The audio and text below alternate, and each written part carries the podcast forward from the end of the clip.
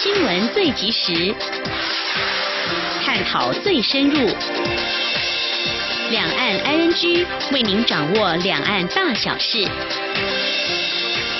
两岸 ING 节目，黄丽杰、谭启贤制作主持。各位听众您好，我是韩启贤，我是黄丽杰。今天是二零一八年八月二十号星期一，欢迎收听每周一到周五播出的两岸安居节目，一起掌握两岸最近的新闻焦点，还有交流互动。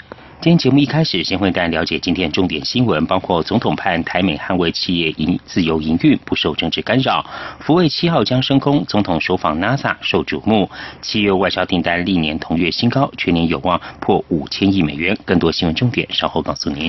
掌握新闻重点过后，今天的话题我们就一起来关心蔡英文总统出访中南美洲友邦巴拉圭和贝里斯，美方安排过境美国的洛杉矶还有休斯顿，并且有官方的参访活动，显示美国在台。台湾旅行法生效之后，台美关系有哪些突破？不过，台湾又如何来应应受到美洲贸易战牵动，还有中国的金钱外交？希望议题，我们在稍后将访问亚太和平研究基金会的执行长，同时也是中山大学中国与亚太区域研究所教授林文成来观察探讨。至于在节目的第三单元万象安居中，我们今天来关心比较轻松的新闻哦。总统呃，动物园除了有大象、长颈鹿等动物之外，中国大陆有一个动物园，竟用电动的狮子、老虎等大型玩具做展示；还有一间动物园，则是圈养笼子或场地上挂着的牌子写着老虎或鳄鱼，但往里头一瞧，只看到土狗或者是黑天鹅。另外，两岸动物园要帮动物避暑或者是御寒，各有哪些妙招呢？稍后告诉您。嗯，好，我们接下来先来关关心今天的重点新闻，轻松掌握的新闻 I N G。蔡英文总统过境美国休斯顿，并在当地时间十九号到德州医学中心新创基地参观，希望了解新创产业在产业聚落的形成、发展系统建立的成功经验，作为台湾发展新创与产业转型的参考。在这项行程结束之后，总统及访问团便搭机返台，预计台时间二十号深夜返抵国门。请听记者欧阳梦平的随团采访报道。蔡英文总统结束同庆之旅，过境美国休斯顿，并在当地时间十九号下午到德州医学中心新创基地 TMC 参观。总统抵达后，先听取相关简报，接着参观该处新创产业的工作室及会议室。总统府发言人黄崇彦表示，这次特地造访 TMC 是为了了解相关新创产业在此建立的成功经验，以作为台湾发展新创与产业转型的参考。黄崇彦说。主要就是呃，在这医学中里面，但就不不不是只有医学的，其他大有一些产业在这边做一些呃新创的那个呃新创产业的那个发展。那这几年其实有很不错的成绩，那所以总统这一趟来也特别来看一下，说有关这些新创产业的聚落怎么形成啊等等。德州医学中心成立于1945年，是全球最大的综合型医疗体系中心。其所属的58个医学机构中，德州儿童医院及安德森癌症中心都是世界规模最大的医疗机构。德州医学中心于2017年启动2500万美元创业基金，投资医疗及生医相关新创公司。TMC 新创中心已经有一百多间新创公司加入，并募集到一亿四千多。多万美元的基金，以推动多项计划。蔡总统在参访 TMC 后，结束在休斯顿的过境行程，搭乘专机返国，预计在台北时间二十号晚间十一点半返抵国门，并发表谈话。中央广播电台记者欧阳梦平随团采访报道。蔡英文总统过境美国休斯顿，在当地时间十九号稍早出席的台商产业论坛。路易斯安那州州长爱德华兹也与会。总统致辞时表示，台湾和美国都保持相同信念，确保企业有公平的机会、自由营运，不轻易受到政治力干扰。他希望台美能够共同捍卫这些价值。继续是记者欧阳梦平的随团采访报道。蔡英文总统在台商产业论坛以英文致辞表示，这个产业论坛让他有机会可以直接聆听台湾企业在美经商打拼的经验谈。他非常期待听听大家的意见，看看政府能如何提供在美台湾企业更多协助，以及公司部门能如何共同推动台美双边迈向更强健的商业、投资与贸易伙伴关系。总统并举出，台湾中油向总部位于德州的公司购买液天然气，台塑、富士康在当地的投资，表示这些企业及在美国各地深耕的其他台湾公司，都在在展现台美之间的合作潜力。总统指出，台湾在美国的经济发展中扮演关键角色，这些企业也展现出台美关系的互惠本质。随着越来越多台湾企业选择前进美国，以及台湾经济这两年来表现越来越好，他相信双边关系一定能够越加坚实。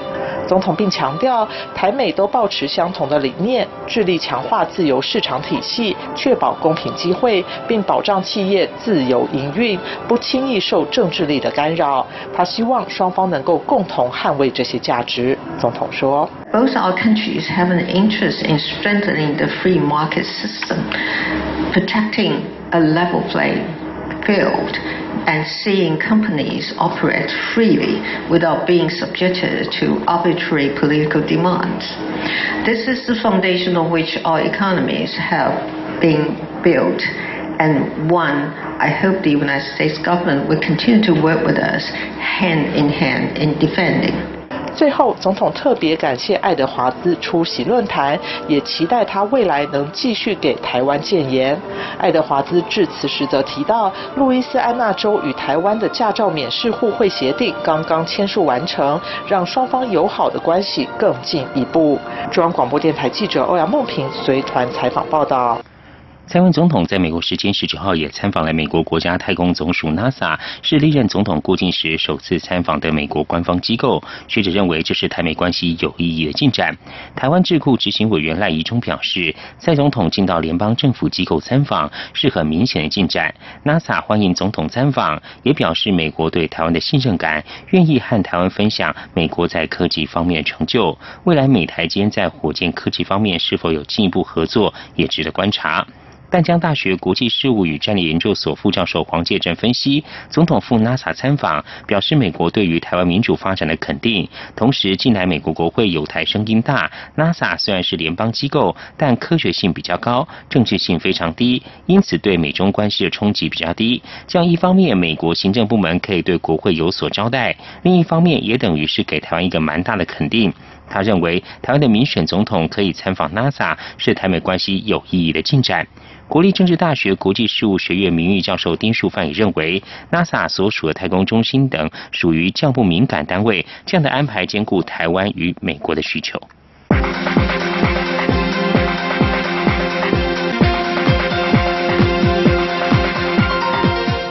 行政院长赖清德接受平面媒体的专访的时候，以北风和太阳比喻当前的两岸关系，提到两岸关系现阶段应该要求同存异，用对话取代对抗，交流取代围堵。外界讨论赖院长这番说法和先前的台独工作者说法似乎有差异。对此，行政院发言人在今天回应赖清德两岸立场没有转变，只是以不同的比喻呼吁两岸关系发展。而近日中国对台湾打压事件频传。从压迫航空公司改名到八十度西事件，发言人表示，赖院长或许是第一次使用北风跟太阳这个例子比喻来呼吁两岸关系，但是赖清德的立场并没有改变。行政院长赖清德针对两岸关系提出新论述，指现阶段应该求同存异，用对话取代对抗，创造双赢。对此，台师大政研所教授范世平表示，赖清德释出和缓善意，但中国对赖清德的看法已经固定，目前的两岸僵局并不会改变。建行科大气管系教授严建发则说，赖清德是在主权上不侵犯状态下，盼望发展更和谐的经贸关系，论述比以往更为务实。亲民党党主席宋楚瑜今天为党籍市议员竞选活动站台，会后他受访时谈到最近的八首渡溪事件，宋楚瑜特别肯定蔡英文总统反应相当节制。他认为如果两岸都能够有这种心胸，就可以化解很多歧见。请听记者肖兆平的采访报道。蔡英文总统日前过境美国洛杉矶时，因到台湾开设的咖啡店八十五度 C 消费，使中国网友发起抵制，更带起后续下架风波。对此，亲民党党主席宋楚瑜二十号受访表示，蔡总统事后的相关谈话相当节制，还说如果两岸都有这样的心胸，问题都可以化解。宋楚瑜说，蔡总统在处理这件事情事后的许多的讲话。相当节制，而且能够说明，那就是两岸很多的问题要互相的谅解，而且不要让我们的许许多多的这些离家背景的这些我们的台商给他们添麻烦。所以双方如果都能够有这样的心胸，两岸的问题我们彼此，这个方面是好事。宋楚瑜也说，美中贸易战势必会影响台湾，所以如何设法共同解决民生问题，会比喷口水来得好。他进一步表示，两岸发展至今，台湾已经无法透过买武器解决问题，重点是要发挥台湾既有优势。宋楚瑜说：“我们的优势是台湾的自由民主的价值和制度，我们的劣势。”是我的人口不如大陆多，对，我怎么去用我的劣势去跟他的优势去谈，对，而不用我的优势去展现出来，台湾真正所追求的自由民主、人民至上、主权在民的那个价值和理想，对，我们要用这个来加油。至于中国寄出新的港澳台居民居住证申领发放办法，并等同中国公民权利，宋楚瑜认为，这反映出全世界都在寻觅人才。台湾除了要挂念能否继续培养人才外，更要问能否留得住人才。中央广播电台记者肖兆平采访报道。亲民党党主席宋楚瑜是否会再度代表蔡英文总统参加今年十一月在巴布亚纽几内亚举行的亚太经济合作会议高峰会 APEC？宋楚瑜今天二十号受访表示，任命代表是蔡英文总统的全责，目前他没有接获任何讯息。近来，中国强迫国际航空公司改名，打压东亚清运，以及点名演艺人员与民间企业政治表态等作为，不断制造两岸议题。由于十一月就要举行 APEC，外界关注是否会成为中国打压的下一个战场。而亲民党主席宋楚瑜日前公开表示，今年我们可以看到底去不去得成。相关发言引发联想。宋楚瑜今天表示，派任代表是总统权责，目前他并没有收到任何讯息。宋楚瑜也说，面对两岸问题，他没有分裂本钱，但。但团结是最重要本钱，就是气度，而不是主要政党高喊团结，却搞成一团心结。他强调，两个问题需要用智慧、用气度来处理。台湾民意基金会今天发表最新民调，蔡英文总统声望和之前相较差异不大，还是有大约半数受访者不赞同他治理国家的方式，而且认同民进党的受访者比率也下滑，跟国民党相同。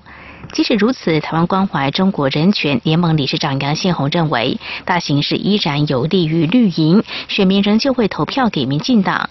至于两岸关系方面，虽然反对两岸同属一中的比率下滑百分之十四点二，赞成上升百分之十一点三，但是台师大教授范世平认为，反对两岸同属一中仍有六成，两岸议题还是有利于民进党。请听记者王兆坤的采访报道。蔡英文总统出访拼外交，台湾民意基金会的民调显示，超过五成受访者认为总统出访有助提升台湾国际能见度，三成九受访者则持相反看法。关于总统的声望，三成三受访者赞同蔡总统处理国家大事的方式，五成受访者不赞同。台湾民意基金会董事长尤英龙表示，蔡总统的声望停滞不前，依然在低档盘旋，而进一步分析后显示。云嘉南、高平澎地区赞同与不赞同蔡总统的受访者大约各占四成，但是台北市、新北市、桃竹苗、中彰投、基宜花东、金马地区不赞同蔡总统的都明显居于多数。不仅如此，在政党认同方面，民调显示百分之二十四点五绿，百分之二十四点五蓝，百分之四十六点九是中性或独立选民，是近两年来。蓝绿势力最接近的一次。虽然上述数据看来不利民进党，但是台湾关怀中国人权联盟理事长杨宪宏解读，民众坚持台湾价值需要保护，因此大形势对民进党其实有利。杨宪宏说：“你不支持我，你要支持谁？所以，即便是在现在，你们在民调上跟我讲的很多话，我都听到了。可是到投票那一天，你还是只有投我，因为你没有别的可以投了。”在两岸关系方面，六成四受访者反对两岸同属一中，两成七受访者赞成。反对者虽然多于赞成者，但尤英龙指出，与两年前的民调数据相比。反对比率下滑了百分之十四点二，赞成两岸同属一中的数据则增加了百分之十一点三。台师大政治所教授范世平分析，两成多受访者赞成两岸同属一中，在台湾的支持率应该大概就是如此了。尤其是反对者还是有六成多，可见两岸议题依旧有利于民进党。中央广播电台记者王兆坤台北采访报道。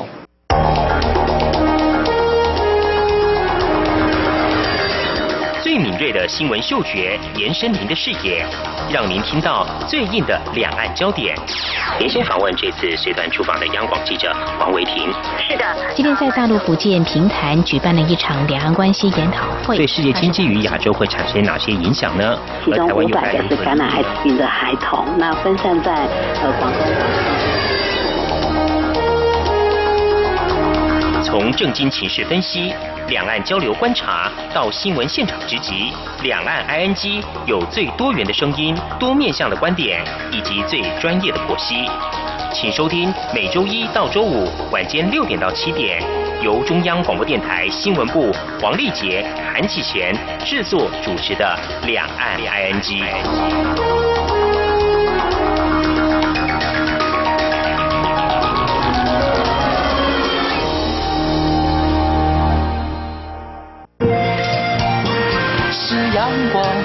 打开了世界之窗，是阳光翅膀，环绕着地球飞翔。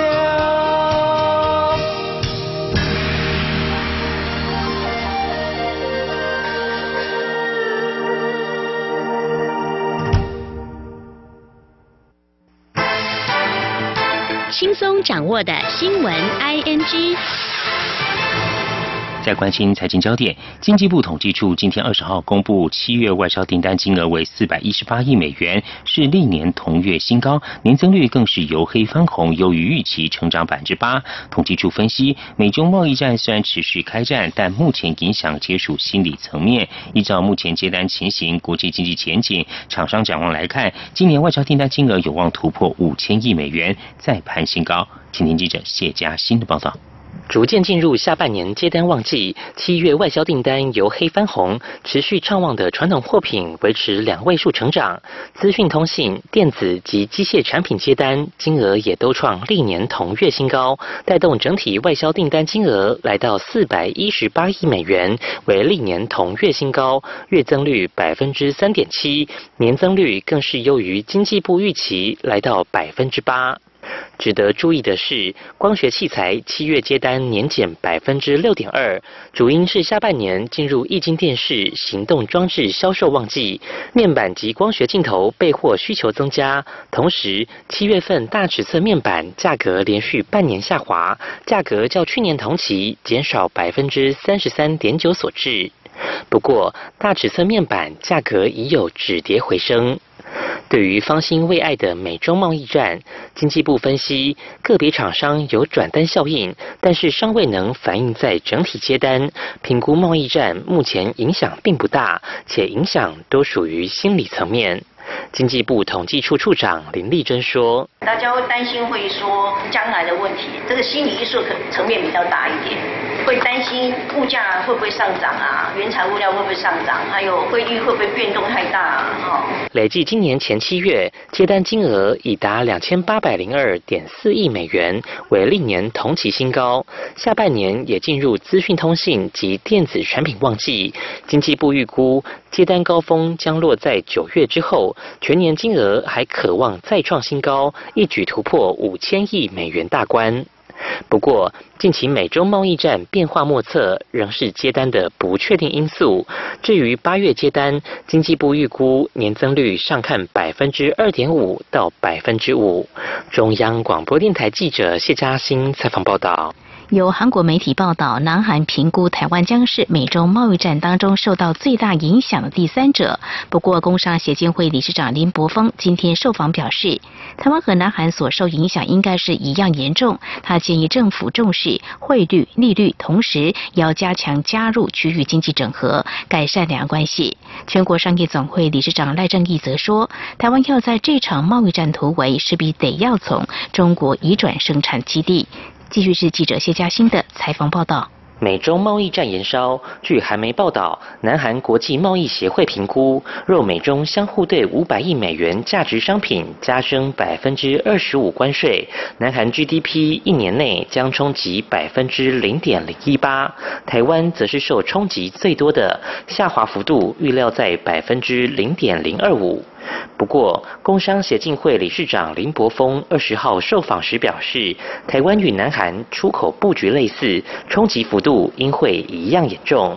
至于进入下半年出口旺季，林柏峰表示，台湾业者今年订单都已经敲定，下半年出口旺季应不受贸易战影响。他说。现在美中贸易马上对抗，影响的是半年以后的事，不会马上就受影响，因为手上的订单还是还是已经拿到了。担心的是明年第二季以后，可能会受影响。面对贸易战，林柏峰指出，汇率、利率将影响到台湾供应链重组，建议政府重视。另外，台湾缺乏国际关系，应做加强，例如加入跨太平洋伙伴全面进步协定 （CPTPP）。同时，两岸关系需要改善。而近期行政院长赖清德的两岸论述看起来是往对的方向走，不过中国大陆能否接受也是一个大问题。全国商业总会理事长赖正义则强调，贸易战实际影响范围需要政府仔细推演、严拟对策，而台湾厂商要能够在贸易战中突围，也势必得从中国移转生产基地。中央广播电台记者谢嘉欣采访报道。美中贸易战延烧，韩联社报道，根据南韩贸易协会报告，台湾将是美中贸易战中受到最大影响第三者。台湾工商业者忧心，以目前两岸关系，希望政府好好沙盘推演。不过，经济部认为，目前共两千五百亿美元的贸易战清单对台湾的影响仍有限，除非美中双方正式开战，将制裁清单扩充到五千亿美元，才会对台湾产业造成冲击。以下记者陈林信宏的报道。美中贸易战，中国大陆是南韩和台湾出口比重最高的市场，谁会是受波及最大的苦主？根据南韩贸易协会的报告，台湾将是美中贸易战中受到最大影响的第三者。台经院景气预测中心主任孙明德指出，南韩贸易协会会由此推估，主要是因为台湾和南韩出口至中国大陆产品的结构不同。以南韩来说，出口至中国大陆主要都为消费性产品，像是三星的电子产品或是现代汽车等。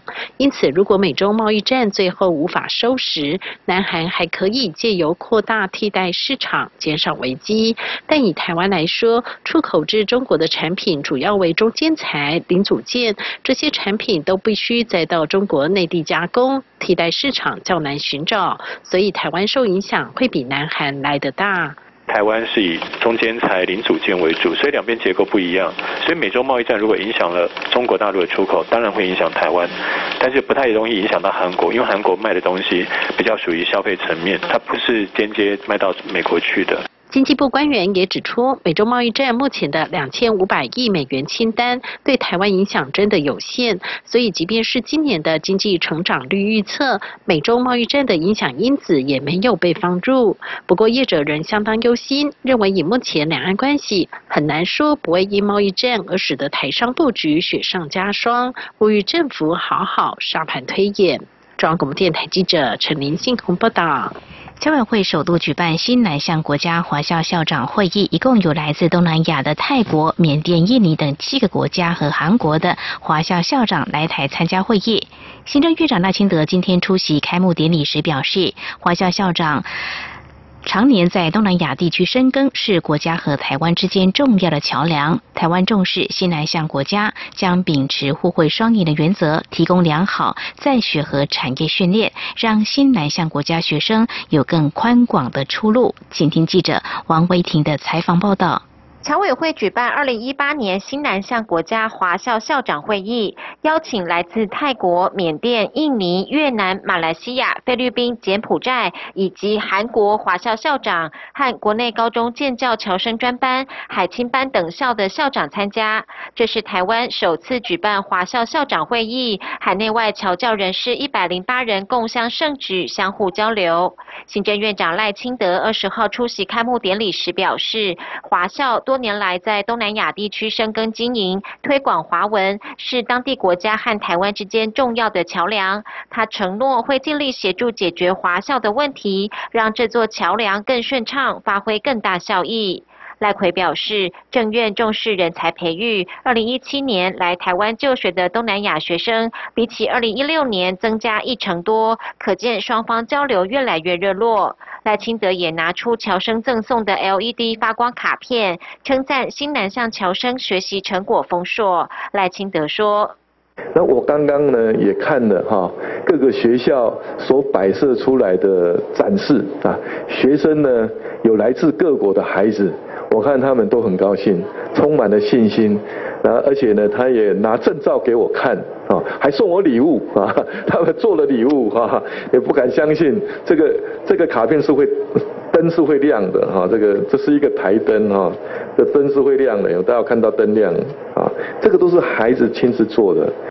赖奎表示，政府除了开设三加四侨生技职教育、海青班等培育人才，也研拟新经济移民法草案，让新南向侨生毕业后可以在台湾就业、回侨居地创业或到台商企业工作，以及在符合特定条件下取得台湾国籍，让新南向侨生的未来更多元宽广，创造台湾与新南向国家互惠双赢。中央广播电台记者温威婷采访报道。就来关心，中国浙江省绍兴市越城区警方最近侦破一起各资盗窃案，涉案上市公司窃取三十亿的调的用户个人资料，资料来自百度、腾讯、阿里等九十六家公司，大型网络企业是无一幸免。以上就是今天的重点新闻，这里是中央广播电台，您现在所收听节目是两岸安居，稍后为您进行话题安居单元。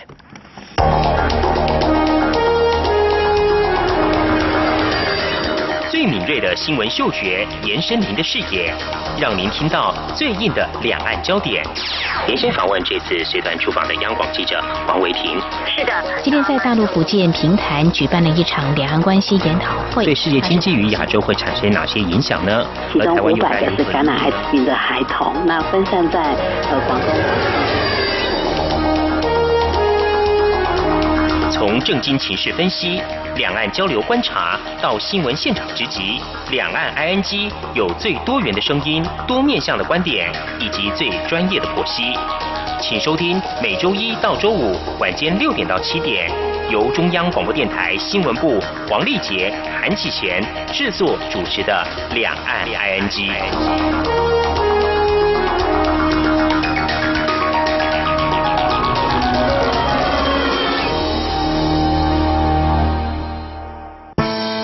朋友，现在收听中央广播电台更方便了。除了短波收音机以及央广 RTI 网站，使用智慧型手机更能够让您随时随地随走随听。不管您的手机是 iOS 还是 Android 系统，只要在 App Store 搜寻央广 Radio，下载完成之后，点选线上即时收听或随选收听，央广所有的节目通通任你听。还有，除除了央广 Radio，你还可以下载央广 News APP 应用程式，一手掌握最热的新闻大事，全新收听体验，你还在等什么啊？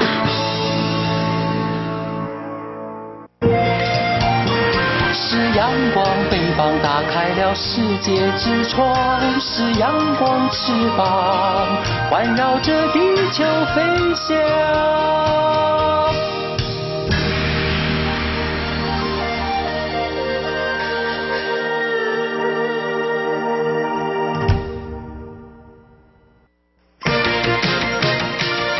最想关心的话题，ING。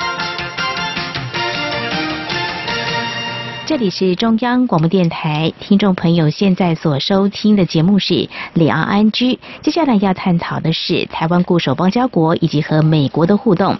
蔡英文总统十二号到二十号访问中南美洲友邦巴拉圭和贝里斯，而这是蔡总统上任两年多来第五度出访，有哪些成果？不过也面临哪些挑战有待突破？而蔡总统这次出访过境美国洛杉矶，回程是过境休斯顿哦，这也是蔡总统在美国台湾旅行法三月通过后首次出访，过境待遇还有行程安排对台美关系具有哪些意义？今天节目中我们访问到亚太和平研究基金会执行长、中山大学中国与亚太区域研究所教授林文成林警长，我们观察探讨，非常欢迎警长您好。哎，两位主持人好，各位听众朋友大家好，欢迎执行长。首先，我们要谈的是总统这次出访，在美方方面安排过境美国的洛杉矶跟休斯顿。美国在今年三月刚通过谈旅行法，这相较过去，这次我们的过境城市安排有没有不同的意义或释出哪些讯息呢？呃，我想以前美国对于我们总统过境美国，一直本着三个原则了哈。这个三个原则就是尊严啊，然后舒适啊，然后安全啊。因为这个总统是代表我们这个台湾嘛哈，他只是过境美国，而且长途的飞行啊，所以这个飞机也要休息，人也要休息。嗯过去的这个做法是这样子的哈。那这个所以过去有蛮多的这个限制啊，就是总统不能够有公开。太多的活动也不能够跟对方关系的这个活动，这些都没有了哈。嗯。那这一次当然就是因为今年三月台湾旅行法通过，今年三月十六日啊，这个川普总统啊已经签署正式成为美国的这个法律。那所以这个总统过境美国的一些限制，可以说呃从法律上来讲已经不再存在。啊，所以当然这个总统可以做一些更多的这个事情。但洛杉矶跟休斯顿都是只是。是这个美国的大城市啊，嗯，他们并不是联邦政府的重点所在，也这个基本上也是顶多也是就是说地方的这个政府的所在的哈，有一些联邦的机构所在的哈，所以当然这一次总统不管是去还是回来的哈，他可以有一些活动，包括去的时候在洛杉矶啊，他去这个巡视了我们的调教中心，然后回程的时候啊，他访问了 NASA 的这个 Johnson 太空中心哈。然后，尤其最重要，我觉得最重要是他在这个十九日啊在 Houston 的当地的时间召开了台美的产业论坛啊，这个包括路易斯安那的这个州长还有中野也都到场了。这个基本上是要谈啊，我们台湾跟美国之间的产业合作的事情了。那这个等于是有一点这是官式的活动的了哈。这个虽然是关门的会议啊，但讨论的是两个国家之间的合作关系啊，所以我把。这个把反而把它当成是一个突破，但是这个呃台湾旅行法虽然通过以后啊，呃美国在处理台湾的这个问题上，包括我们在处理跟美国这个间的关系呃问题上，都要去注意到。没有在场的第三者啊，这个没有在场的第三者，当然也就是 呃 中国大陆啊。所以呃，美国现在跟中国正在贸易战啊，所以他这个呃对台湾的支持是越来越支持了。过去这一两年看出来，美国对台湾的支持是真心诚意的了哈。但他也要顾虑到这个北京可能的这个反弹反弹的力度有多大了哈。因为这是台湾旅行的话通过以后第一次，所以呃这个我们在关。望呃北京怎么样去反应？我想美国也在观望北京怎么反应啦。嗯，是非常谢谢局长详尽的解析说明。接着想要进一步请教执行长，就是蔡总统这次过境美国两个城市哦，美国在台协会主席莫健前往登机迎接，可不可以请局长帮我们说明一下这次的接待规格是否符合美方的一贯原则跟立场？我想我们的总统过境美国的时候，美国在台协会的理事书记都一定会去登机去接机的。嗯，啊，这是一个标。准的这个作业模式了哈，这个李登辉总统过境夏威夷的时候，那时候白乐奇也登机去这个，但是那时候李总统拒绝下飞机啊，所以白乐企也去了啊，这个是一个标准的这个格式。那我们总统在美国的期间呢？美国的这个安全人员是要全程陪侍在旁边保护的，嗯，呃，所以这个也是一个标准的作业模式啊。所以有一年陈水扁总统啊过境纽约的时候啊，他太接近了侨胞，因为侨胞太热情了。那一天要暴风雨啊，这个呃陈总统比较接近了这个侨胞啊去打招呼的话，他们的这个特勤人员还非常的这个担心，有点不高兴。是好，所以呢，我们国家元首呢前往访问过境美国，美方会安排一定礼遇的接待哦。那么在相关的，就是刚才执行长您有提到，这次总统过境美国期间，那么有一些活动，包括跟官方啊有一些互动哦。那么我们关注到有跟美国参众议员的会面，这会面地点跟形式，您观察显示美方有哪些考量？我想美国的这个参众议员，他毕竟不是政府的官员，他是一个民意代表哈，所以他当然就比较没有那么多的顾虑了哈。那美国的这个参众议员现在对台湾非常的友好，呃，所以当然这一次有一些这个参众议员啊，尤其是像德州的众议员，他就来参加了这个台美的这个产业论坛了哈。那有一些比如说加州的众议员呢，他也可能会来跟总统见面，呃，这个并不是过去。没有了，过去也经常是这样。如果比起规模来讲呢，哈，当年陈总统过去纽约的时候，美国的参众议员包了专机啊，冒着这个呃暴风雨啊，到纽约来跟这个呃陈总统见面了，那是几十位这个参众议员啊，那是个最壮观的一次了。嗯哼，是。那接着要请教执行长，就是呃蔡总统这次过境美国，还安排了参访，包括呃雷根图书馆，还有美国太空总所也发表了一些谈话。呃，可不可以请执行长帮我观察这次？呃，蔡总统过境美国，他又做了哪些的突破呢？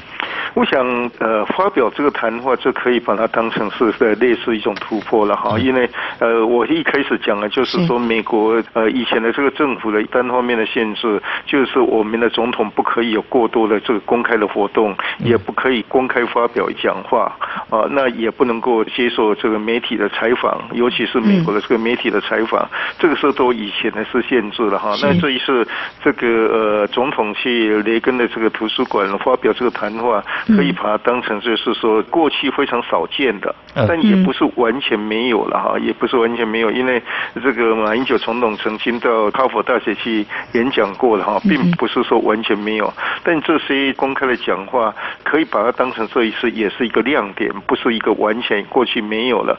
但是我觉得总统在呃美国通过台湾旅行法以后，不能够一次就是全部想要做到。其实，如果真正的突破，你要到华府首都去啊，你要见到这个他们的这个呃重要的这个政府观念，这才是真正的这个突破了。但是这个路走起来要慢慢的走，呃，点点滴滴的这个累积。这一次蔡总统做到了，造成一个先例啊，未来就更加的宽广了。嗯哼，是。那么相关的，刚才你有提到，就是说媒体这次可以正常发稿、正常采访，其实对我们媒体工作者来说呢，真的是很大的不一样。不过外交意义来看的话，又哪些不同呢？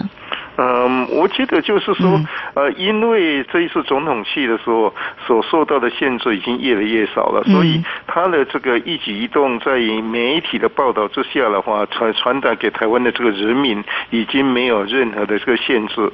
过去的话，总统有一些的这个活动，呃，或许他私下的见了什么人，那有媒体在场的时候，这是 没办法去掩盖的。那这个这些可能会造成台美关系上的困扰，换句话说，变成。缺乏互信的哈，就是说，如果美国的政府想要美国的观点跟总统来有所互动的话，他也会有所顾忌。那这一次的话，这个这种顾忌已经是没有了啊，就是说，因为已经不再有这种限制嘛。台湾旅行法里面已经规定了，总统甚至不需要这用过境的名义了哈，你也可以说是这个专程去访问美国啊。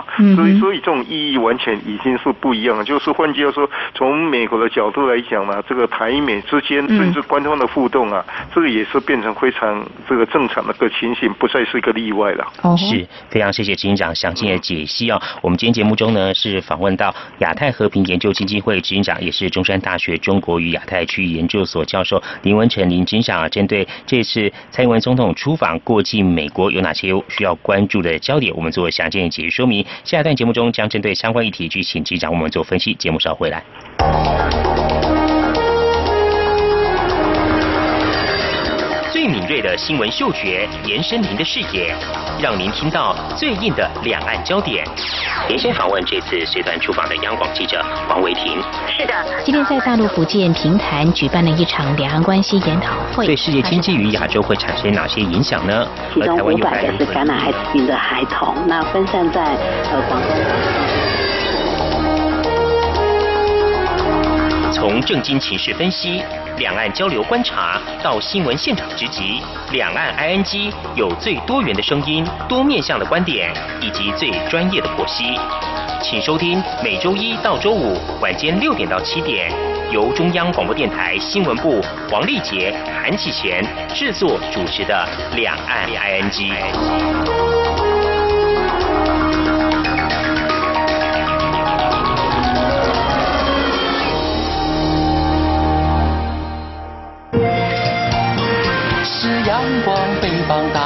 世界之窗；是阳光，翅膀环绕着地球飞翔。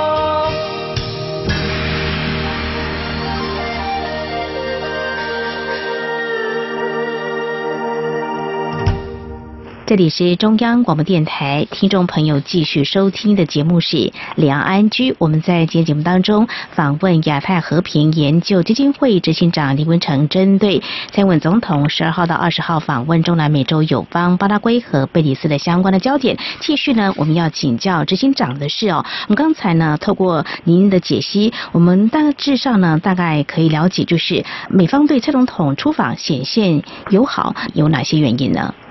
呃，第一个的话啊，这个当然就是现在台湾在国际社会里面所面临的处境啊，值得美国的同情啊。就是我们面临的北京这种不理性的这个打压，是一波强过一波了哈。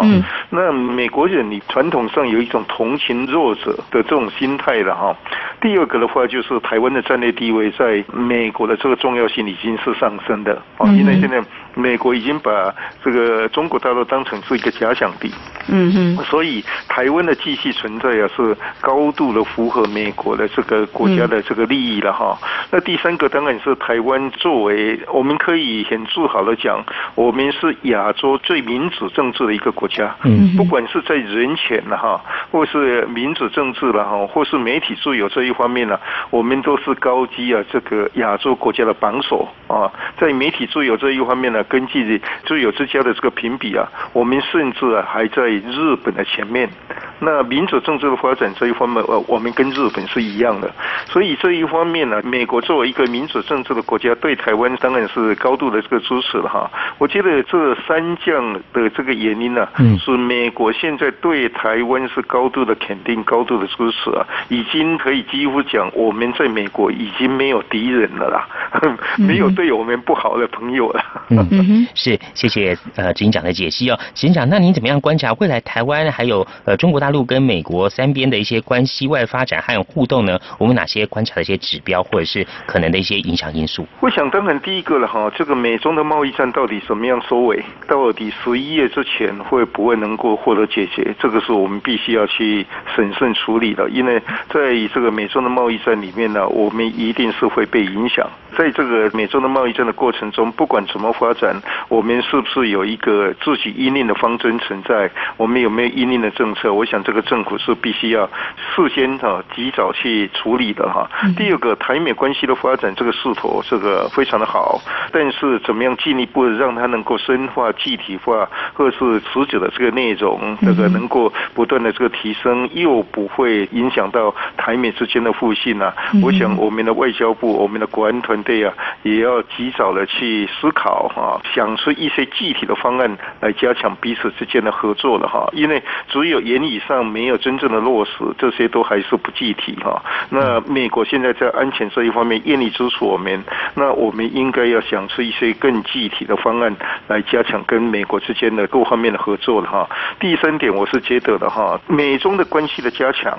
北京他一定会生气，那生气以后他一定想要报复，但是他又没有能力去报复美国，尤其是在美中贸易战呢这个呃习近平或是中国大陆政府焦头烂额这个情况下，但他又要发表他的怨气，又发表他的不满，一定会找台湾呢作为一个出气孔，所以北京对台湾的打压，不管是国际呃这个空间的这个打压，或是其他方面的打压，可能会变强。那我们政府当然是要事先去思考，因应北京可能的呃对我们的打压。嗯哼，是这未来台美关系的经营，还有如何来因应中国大陆可能会对台湾采取不同的策略呢？政府要审慎应应。持续呢，我们来看另外一个面向。事实上，总统这次呢访问了邦交长达六十年的巴拉圭，呃，我们也知道他是上任后二度访问这个国家了。他是参加新任总统阿布佐的就职典礼，同时在。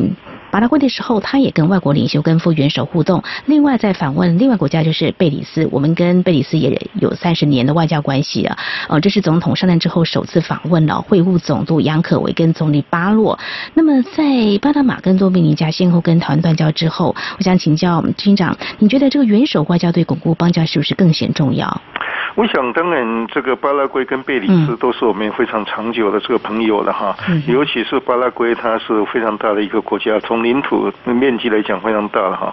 而且是在这个南美洲是孤立的，只剩下一个邦交国。那个这个当然非常的这个可贵了哈。那他的就职典礼，我们总统亲自到，就表示我们对这个邦交的非常的重视了哈。那他也去访问贝里斯了哈。呃，这种严守外交，总统的亲自到场的话，当然意义都是不一样。哈，对巩固邦交当然是呃有很大的这个帮助了哈。所以，但是最主要是我们要怎么样真心的去对待朋友，这些朋友在北京的威胁利诱之下，仍然啊愿意跟我们维系这个邦交啊，我们就要用这个我们的诚意，这个然后实质上去帮助这些朋友啊，来巩固邦谊了。嗯哼，是这样。谈到这个部分呢，我们看到呃，就是中国大陆对中南美洲的经贸着力呃相当的深，而蔡总统这次访问巴拉圭和贝里斯哦，见证。双方在农业、产业、技术、医疗和文教多项合作的面向哦，也只是为了要协助发展产业、建立商业机制哦。不晓得警长对于面对现在在这种环境之下，对我巩固外交的话，您觉得我们该怎么样去应应，或有哪些方面可以更加的一些着力呢？我记得就是说，这个当然我们现在比钱是这个没办法跟中国大陆这样撒钱了哈，所以我们只能是写这个找我们的优势的地方，哦，我们的这个长处的地方，农业科技我们非常的发达。另外的就是说，我们的对这些朋友的这个邦交国的这个帮助啊，要让他们的人民可以感受到啊，因为这个中国大陆的一些金钱的外交，有时候他抢我们邦交国，然后或者是去撒钱啊，只有少数人能够获利。那我们希望我们帮助朋友的这些措施啊，是让当地的人民真正能够呃获益，而且真正能够感受到台湾的这个诚意了哈。我们只能是用真心诚意去对待我们的朋友，我们已经是没办法跟中国大陆进行金钱外交了。嗯哼，是。那么不跟大陆呢进行金钱外交，真心对待我们的邦交国。我们在今天非常感谢亚太和平研究基金会的执行长林文成来观察探讨蔡英文总统出访中南美洲友邦成果跟挑战，也提出您的观点还有建议。非常谢谢执行长，谢谢您。谢谢谢谢两位主持人，谢谢大家。最敏锐的新闻嗅觉，延伸您的视野，让您听到最硬的两岸焦点。连线访问这次随团出访的央广记者王维婷。是的，今天在大陆福建平潭举办了一场两岸关系研讨会。对世界经济与亚洲会产生哪些影响呢？其中五百个是感染艾滋病的孩童，那分散在呃广东。从正经情势分析。两岸交流观察到新闻现场直击，两岸 ING 有最多元的声音、多面向的观点以及最专业的剖析，请收听每周一到周五晚间六点到七点，由中央广播电台新闻部黄丽杰、韩启贤制作主持的《两岸 ING》。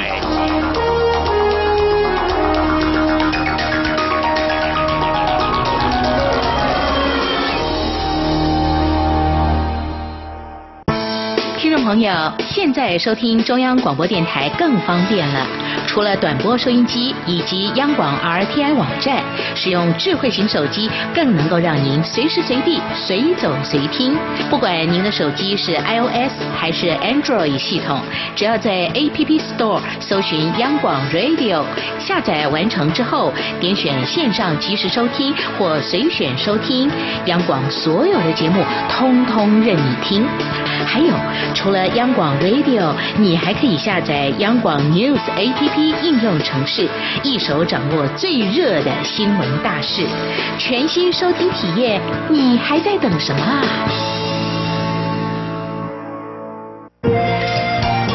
是阳光，北方打开了世界之窗；是阳光，翅膀环绕着地球飞翔。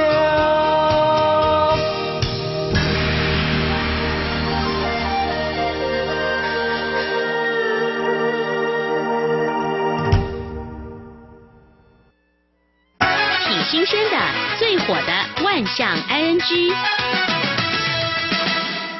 这里是中央广播电台，您现在所收听的节目是两岸居，到了万象安居单元。丽姐，我记得我们在有一段时间之前的万象安居哦，曾经跟听众朋友分享，说在中国大陆的广西有一个公园呐，用充气的这种公仔啊 的企鹅来冒充，对，来冒充真正动物做广告，然后很多民众不知情就来那看，就看当场傻眼的这种状况啊。对，没错。哎，最近我看到一个新闻哦，是在河北，他们广告上面说他们有东北虎。哦，还有鳄鱼，嗯，另外还有宝可梦的长耳兔，哦，这个大家想想，这些都相当罕见啊，哇，蛮吸引人的。哎，那来看一下，对，结果没想到进去看的时候啊，发现这个东北虎啊、狮子、鳄鱼等大型动物都没有，都没有。那这个宝可梦长耳兔就是一般的兔子啊。哎，那这样子有片很大，那难不成他是学这个广西这家动物园，或者是没有听我们的节目？我们已经提醒大家别这么做了。啊，名不符实啊！他这个动物园讲说啊，其实这些动物在去年是被撤走，所以原来饲养的笼子呢，就养了其他的动物，啊但还没有进行改造，所以相关的文字介绍没有更换啊。哎呀，原来是这个宣传的这个看板没有改掉吗？是用这样说辞啊。另外也讲到说，他们票价也有降价啦。哦，是有降价。他说。他们现在会针对这个名不符实的这种笼子呢进行改造。就网友讲说，他们这个动物园在这个售票系统啊，有写着说园内有饲养啊老虎、狮子啊、斗鸡、鳄鱼，还有聚集五百多种的这个鸟类啊。但是实际上这个动物园里面哦，已经没有这些什么鳄鱼啊、嗯、东北虎啊，还有这种长耳兔啊，其实是虚构的。哇，根本没有这种东西。哇，难不成要这个民众进去里面？透过想象，好。另外，我们看到在海南，哎，也是有网友呢去玩，也看到这个情形之后，也是哭笑不得啊。嗯嗯，他其实跟我们之前讲的广西这个充气企鹅有点神似啊。哦它是呢，这个里面有狮子，还有老虎。哦。结果这名网友就带着自己的小孩去啊，结果没想到看到的居然是这种电动玩具的了，狮子跟老虎。哎，我觉得老板不可以这样子啊！如果说你要标榜说我有狮子跟老虎，后面不然就有个挂号电动玩具，这样子，这个消费者应该 就是哎，我自己觉得哦，我知道嘛，那你不要这样说，有狮子老虎，结果进去都不是真的。呃，他说哎，这很搞笑。他说这种电动大型的狮子老虎还会叫。那他说看到当初的广告说什么老虎、犀牛、大象、狮子哦，想到竟然看到情形是这样子。嗯。另外，这个也是网友爆料了。是发生在非洲的埃及，有名游客呢去动物园里面呢，看这个斑马区，嗯。就发现有一只斑马，嗯。奇怪，它身上怎么有这个颜料 掉下来？我们在埃及在非洲很热嘛，对对对，会不会因为太热？太热，但是你你 斑马不可能因为太热，它的颜色白色的颜色就掉下来啊。然后他就把照片拍下来之后呢，就上传，结果报道就去问了一些兽医啊，有人就认为说这应该是一头驴子啊。只是涂上了白色跟黑色漆，让它看起来像斑马。哎，为什么要这样做？我就觉得好好奇哦。这不晓得。然后，不过动物园的园长说，这真的是一只斑马。哎，这个实际情形到底怎么样呢？哎，令人感到好奇，蛮好奇的哦。另外呢，这是在台湾，之前有网友上脸书分享一段影片，他说他去动物园看到一个招牌上写着“公角羚羊”这个区域，结果呢，他远远看啊，这只。叫做公角羚羊了的呢，嗯，没有脚。哎，对呀，那怎么会这样子？哎是呃畸形吗？还是怎么了吗？他后来仔细看一下，说好像是一头驴啊。哎哎，对呀，那到底是驴还是羚羊呢？就网友就开玩笑讲说，是不是叫工读生扮羚羊就穿错衣服啊？其实啊，后来记者跑去问这个动物园，嗯嗯动物园讲说，其实这一只是非洲野驴。而且它不是跑错区哦，哦它是为了让这些群居动物啊嗯。更贴近原本生态哦，嗯。才会和公角羚羊共用同一个生活环境。哦，这样子啊，让这哦两种沙漠动物呢，能够在一个区域里面和平相处。嗯，所以呢，就是你到公角羚羊区，对。也顺便看到非洲野驴啊。哦，是这样子啦，嗯。哦，原来是有它的用意在。对，嗯，好，我们讲到动物园，其实这些动物呃、嗯。还是有一些野性，嗯。那有些就不喜欢待在规定的范围内哦，就会逃跑。没错哎，那台北动物园他们就讲说，他们在一百年的历史上有很多这种逃走中逃亡的案例。哦，像是什么样的动物呢？哎，其实，在最早的时候，在一九一四年刚建园的时候啊，嘿，当时。呃因为动物园是民营，设施比较简陋。嗯当时园内啊有鳄鱼，趁着台风天啊水位高涨是，顺利的爬出了展览区啊。哎呦，后来这个风雨稍歇的时候，工作人员就在这个圆山，因为早期台北动物园在圆山，没错，在圆山附近呢寻获这只落跑鳄鱼，哎然后工作人员赶快把它用毛毯包起来，把它 带回这个园内啊。结果没想到呢，过了三年之后啊，嗯这只鳄鱼不甘心，又再度落跑。哇，他很喜欢往外跑哎。就这次消失了四个月，哦，后来在设置啊有一段路哦被发现哦，最后当地动用了二十名壮丁嗯把他活捉。哦，那哦还好没有对我们人做出什么伤害的事情对。，哇，这是在上个世纪初的时候，一九一四跟一九一七年。嗯嗯。嗯后来到了一九二二年的时候啊，当时有一个蟒蛇，嗯。它就顺着污水排水孔啊，跑到隔壁的这个红毛猩猩的栅栏里面。我们之前也讲过，说蛇会顺着这个水管跑嘛，对。跑到别人家马桶，它也是顺着这个水管 跑到隔壁的这个栅栏里面去啊。嗯嗯。好，另外在一九二三年的时候，嗯。有一只澳洲白鹤，嗯。哎，就在游客面前大啦啦的飞走了。嗯所幸隔天哦，自己又飞回来。另外哦，还有一些灵长类的，像是这个猩猩、狒狒啊、台湾猕猴嗯，因为很聪明，四肢灵巧啊，嗯曾经在这个笼边啊挖地道，自己溜出来。哦，还有开锁逃脱的。哇，真厉害，啊像感觉行径像人一样。哎嘿，另外哦，有些动物它嗯跳跃力非常的高啊。哦，后来这个动物园搬到台北市木栅之后，就有一只斑马哦跳一跃跳出了围墙，哇塞，跑到这个动物园大门广场哦。所幸呢，这时候保育员啊已经早就就定位了，然后把它引导回社内。哦，这个动物园呢，因为他们饲养很多动物啊，嗯。呃他们也讲说，现在工作人员都会不定期训练一些动物逃脱演练，有一些处理的 SOP，、嗯比如说鸟类就用帆布来包围，哈、哦。或者是请兽医用麻醉推荐呢、放倒动物，嗯。或者有出动保育员温情喊话，哦或者用食物引诱，哇。把这些动物引导回它居住的地方哦。嗯嗯，另外最近天气很热啊，是啊，那动物园如何来帮动物消暑嘞？哎，嗯嗯哎像是在中国大陆的大连，他嗯们当地的动物园就利用新鲜水果。嗯，还有绿豆汤，或者是用冲凉，或者在他们蓝色里面呢放了冰块来降温。另外还有高档的哦，就住这个空调房，就是冷气房啦。哦哦哦哦哦 另外还有搭遮阳棚等等的之类的方法哇嗯嗯哦，嗯希望能够帮助这些动物降温。嗯其实有些动物它是生活在极地，没有错或者比较寒冷的区域啊。如果来到温带或是亚热带哦，真的会受不了，温度调节一嗯定要的。嗯对，，还有吃的东西啊，比如像这个水果啊，胡萝卜里面啊，就给它掺一些冰块，哦这样子让这个动物吃下去，嗯哎，嗯透心凉哈。那另外讲到这个 避暑，那也要驱寒，在冬天的时候，动物园会怎么办呢？对。像台北动物园，他们有很多的方式，比如说在地板上就有地热装置，哦，或者是嗯蓝色里面放暖气，还有哦。开这个保暖灯，还有给动物一些麻布袋。哦像穿衣服这样子，哈。另外还有准备这个甘草啊，也是保暖的。哦。更妙的是啊嗯，还有准备姜茶。哎呦，怎么跟人一样啊？冬天喝个热热姜茶也是蛮不错的。他说，因为主要是黑猩猩怕冷啊，哦这样早晨要出活动的时候，保育员就会贴心的准备姜茶。不过一开始哦，要让他们喜欢上喝姜茶还费一番苦心，哦先用这个黑糖来引诱他们。哦，甜甜的，对，等到他们习惯这个黑糖的味道之后呢，再逐渐的把它加到姜茶里面，哦然后习惯了这个味道之后，再慢慢减少糖分，最后喝到这个姜茶就可以保暖了。还真是用心。所以等等的方式呢，希望动物们不管是避暑啊，或者是驱寒，动物园都有一套方法。嗯，有一次我看到我们楼友哦嗯，把他们家的毛小孩。website 那个毛给剃光了，因为夏天，哦然后光溜溜的，然后看得很不习惯，说他也很不习惯，然后一直身子在那抖来抖去的，然后在家里撞来撞去的，他也觉得他这身凉快，可是他还觉得好像有一点点毛的这个保护，他还是会觉得比较习惯自己那个模样。嗯，各种方法好的是希望能够帮助动物比较更能适应这个天气哦，不要这个太冷或太热、对对对。好，这是今天万象安居跟听众朋友分享。节目尾声再和听众朋友呼吁一下，如果说听众朋友们对我们节目任何建议看法，非常欢迎利用以下管道来告诉我们。传统邮件寄到台湾台北市北安路五十五号两岸安居节目收。电子邮件信箱节目有两个，一个是 i n g at r t i 点 o r g 点 t w，另外一个是 QQ 信箱一四七四七一七四零零 at qq dot com。此外，我们也可以透过 QQ 即时互动。两岸剧节目的 QQ 码是一四七四七一七四零零。